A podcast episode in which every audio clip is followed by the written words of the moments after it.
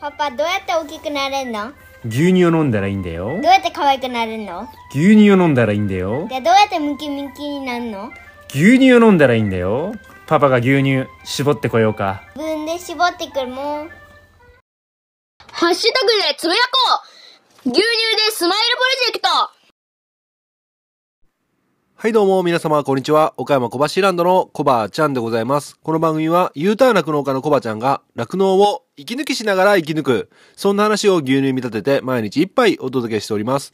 たまに雑談したりゲスト呼んだり、毎週月曜日はミュージックトークしたりしております。ミュージックトークの今週のテーマは、匂いを感じる曲、匂いを感じる曲でございます。番組で流してもらいたい曲、ご意見ご感想などなど、番組が、が、が、ダメだ。えー番組概要欄のリットリンクから入っていただきまして、お便りを送るから受付しております。あなたからのお便りお待ちしております。えー、ふつおたのお題は、今月のふつおたのお題は、私って変と思った話。今週のメインパーソナリティは、とっくん。M&T のメインパーソナリティは、とっくんでございます。よろしくお願いします。はい。ということで始まりました。楽して生き抜くラジオ。本日、牛乳518杯目でございます。よろしくお願いします。518杯目、牛乳518杯目ということですね。いうことなんですが、518ですね。518杯目、518ってことなんですが、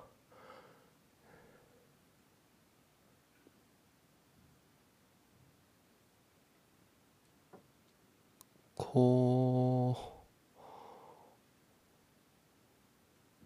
高難で、高難で、高難に行ってきたよ。高難に行ってきたよ。八。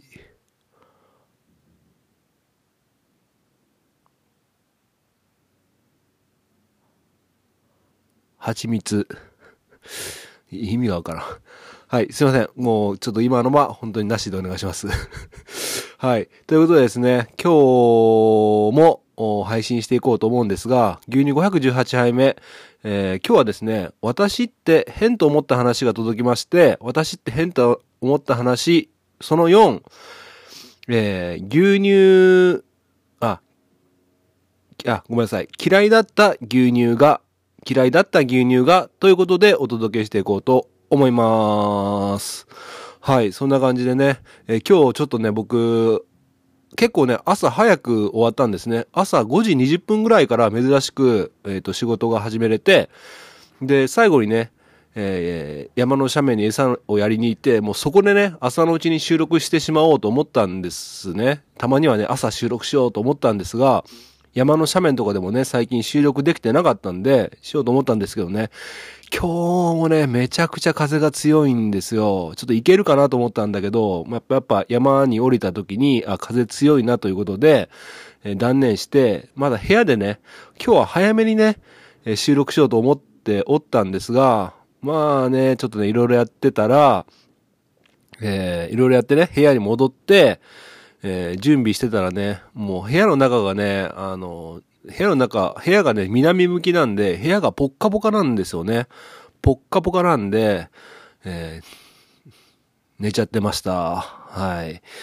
いやー、まあ、すっきりはしたんですけども、予定通り行かなかったということで、ただいまの時間5時30分という、あ、15時30分ということで、えー非常に今、やばいと思って、ちょっと焦って収録しております。はい、すいません。ということで、今日はね、えーミュージカルトークの収録もありますので、申し訳ございません。ちょっとサクッとね、サクサクっとね、お届けしていこうかなっていうふうに思います。ということで、早速なんですが、私って変と思った話、その4、お嫌いだった牛乳が、ということでお届けしていこうと思います。ではね、お便りありがとうございます。ちょっとね、紹介するの遅れちゃったんですけども、紹介していこうと思います。えー、ちょっと待ってね。はい。じゃあお便りいただいたのは、小腹ネーム、サクさんからいただきました。サクさん、お久しぶりです。ありがとうございます。40代男性の方、お住まいの地域、頑張れば小橋ランドに自転車で行けるとこ。え？近いんですね、じゃあ。えーはい。えー会社員、お便りの内容が今月のお題、えー、私って変と思った話をいただいております。ありがとうございます。一番美味しかった牛乳は何杯目でしたか？えー、509杯目ということでございますね。509杯目っていうのが、えー、何でしたっけ ?509 杯目。509杯目は、私って変と思った話、その1、ダイエットということで、えー、これは、えなさわみさんからいただいた、私って変と思った話ですよね。はいはいはいはい。ありがとうございます。じゃあ続きというか、本文を早速紹介していこうと思います。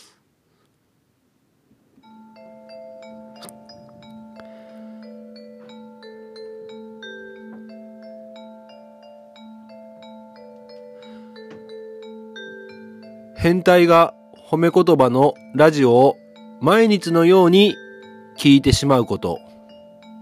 気がつけば1年半以上も、てんてんてんてん。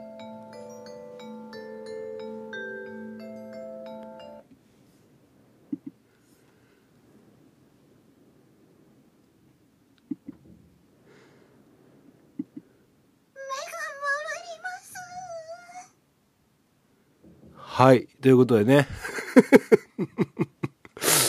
えー、僕の妻ですね、新しい妻のレンゲちゃんがね、目が回りますということで、えー、サクさん変態認定いただきました。ありがとうございます。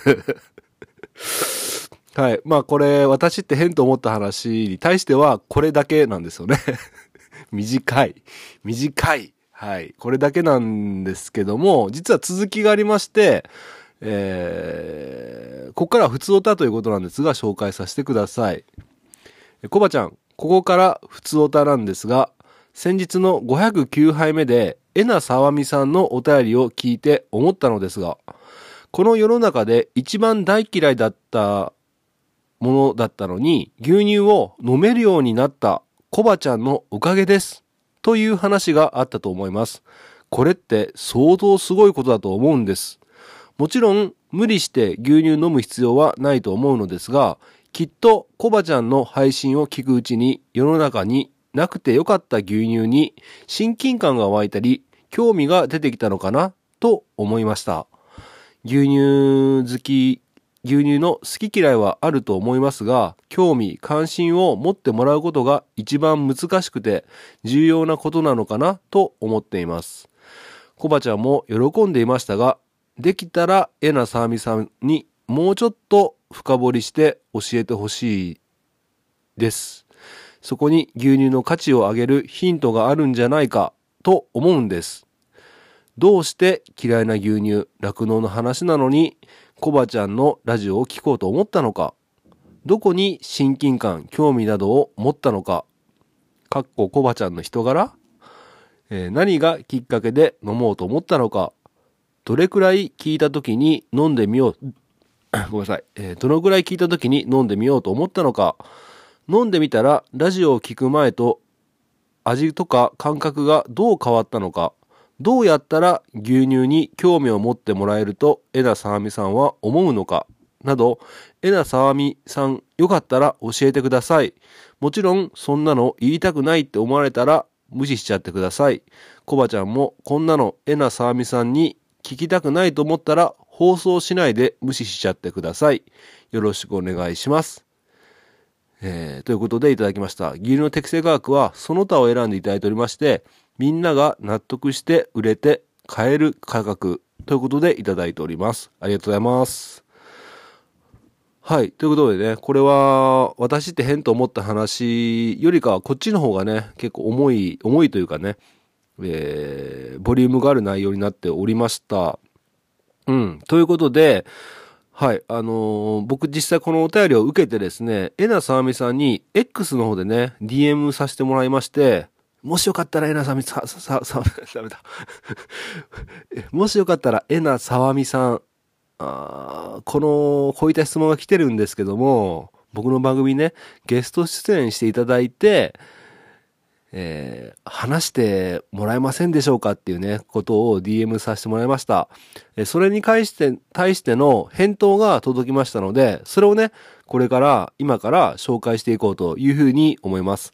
まあね、結論から言えばゲスト出演は、ちょっとね、NG となってしまったんですけども、そのお便りのな、の対しての返信が届いておりますので、紹介させてください。はい。じゃあね、えー紹介していこうというふうに思います。ちょっと BGM をかけながらね、紹介していこうと思います。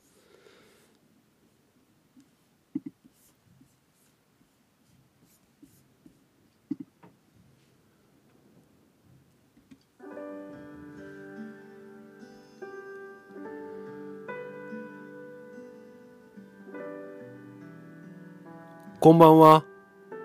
お疲れ様です。サクさんのお便りありがとうございます。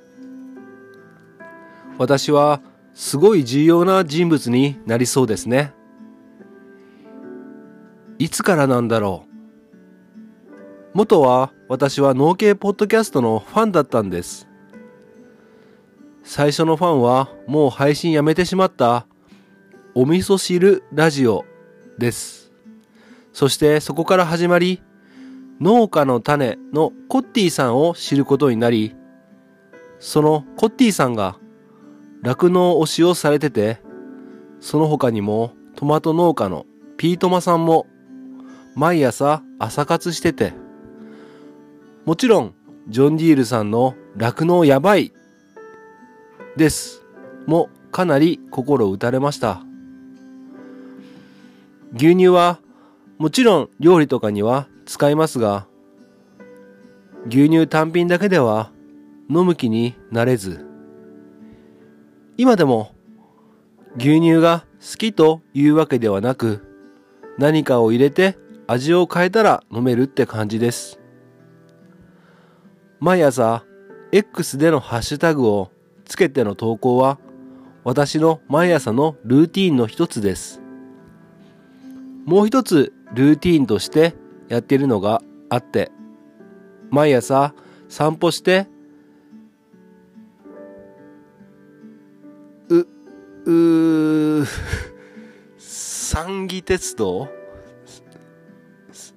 ちょっとごめんなさい、名前読み方がわかりません。三義鉄道のプップーの挨拶を取って投稿し、そしてその場所までとその帰り道にゴミ拾いをしています。私って変ってのは本当はそこだと思っています。おっと、話が飛びましたね。えっと、コバちゃんの楽して生き抜くラジオの何回目からなんで、何回目からなんだろう。多分322回以前だと、以前だと思います。クリスピーチーズもコバちゃんがラジオで食べてたから食べてみたいと思って注文したし、てんてんてん。コバちゃんに出会わせてくれたのは多分シナヤンさんです。去年農家バンドフェスありましたよね。確かそこに酪農家の方も参加されてて、そこにコバちゃん参加されてませんでしたか ?3 年目は世界へって言ってたような。でも今年は何の音沙汰もない。SNS からも顔を出してくれなくなりました。シナヤンさんは三重県のきゅうり農家さんです。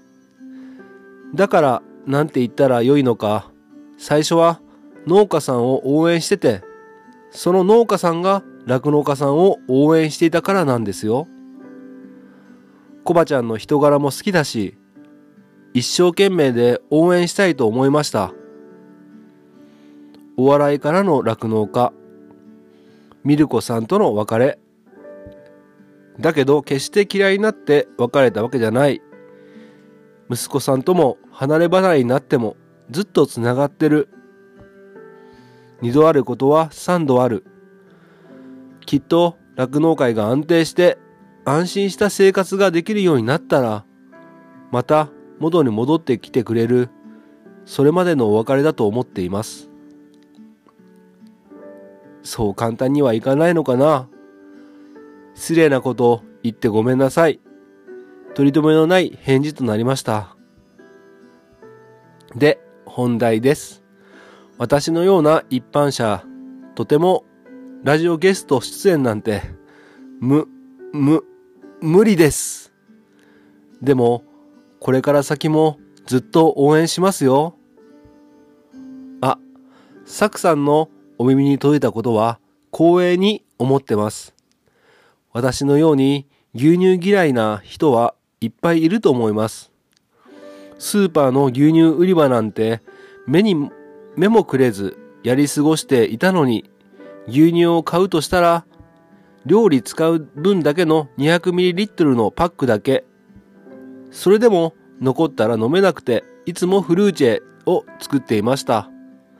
今では毎週1リットルの牛乳パックを買いそんなそんな日が来るなんてただカルピス割りでしか飲めてないので今後牛乳だけで飲めるようになるのが私の課題です。また長くなってしまいましたね。長々とすみません。はい。えーということでいただきました。えなさみさん忙しいところ本当にね長文のおメッセージ本当にありがとうございます。はい、あの、めちゃくちゃ、わ、わかりましたというかね、本当に感動も覚えて、ちょっと後半の少しうるっと 来てしまいました。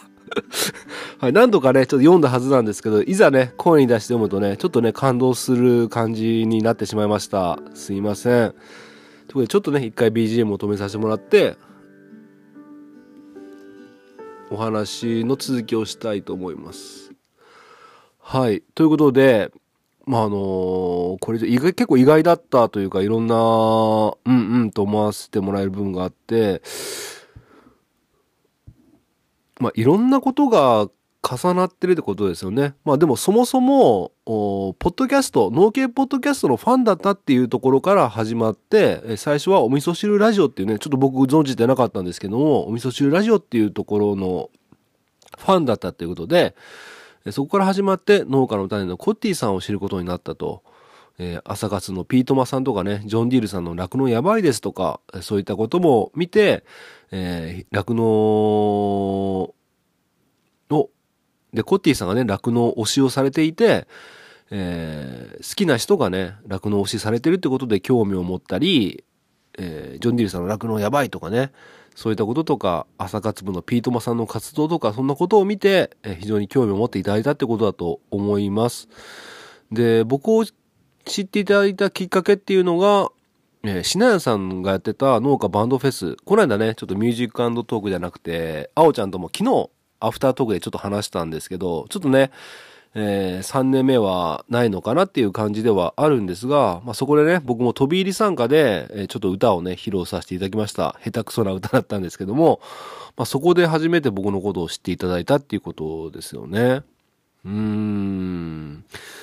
で、まあ、そういったこともあって、シナンさんにはね、僕の方も、おークリスマスの、ユニでスマイルクリスマスの方でアドバイスをいただいたりとか、えー応援していただいたということで、やっぱり自分が、ね、えなさあみさんが推していたものを、推していた人が、あ推していたものを、に興味を持って、えー協力してみようっていう気持ちになってくれたっていうことですよね。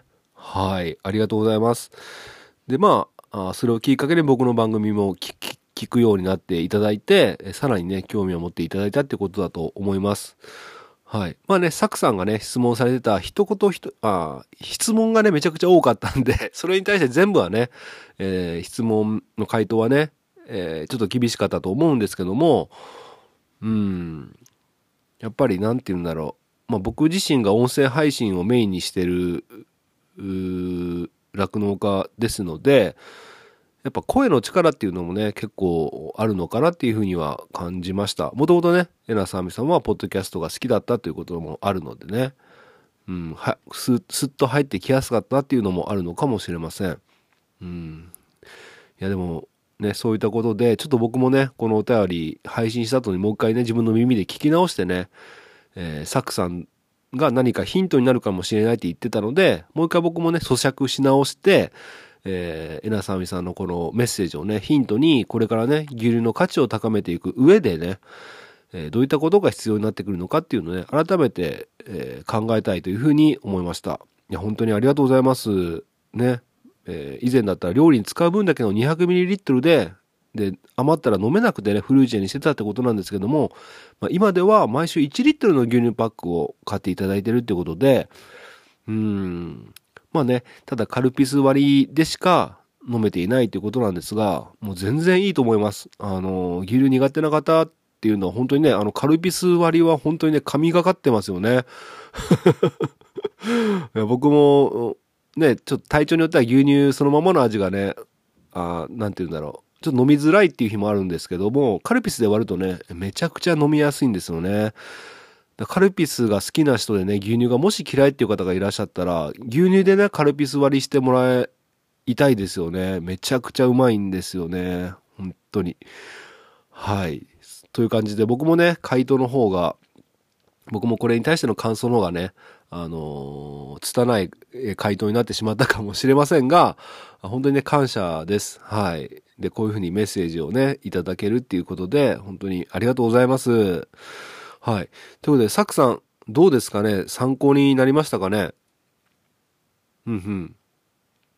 はい。ということで、うん、サクさんも参考になったということで、ありがとうございます。ということで、サクさんにはね、一応、ご住所とお名前もいただいてまして、まあ、私って変と思変と思った話自体は短かったんですが、質問の内容がね、非常に良かったので、変態小腹ステッカーお送りします。ありがとうございます。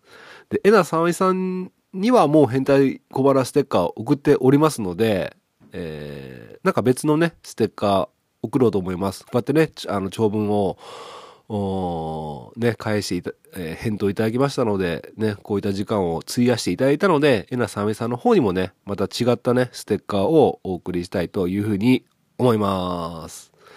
はい。そんな感じで、いい時間になってしまいました。はい。ということでね、ちょっと急いでね、牛舎の方に入っていかないと、夜が間に合いませんので、今日はね、この辺で終わりたいと思います。え最後まで聞いていただいて、どうもありがとうございました。今日の一杯、お味の方はいかがでしたか？お口に合いましたら、また飲みに来てください。この番組は、牛と糸との心をつなぐ、岡山小橋ランドの提供でお届けしました。それではまた明日。バイバーイ。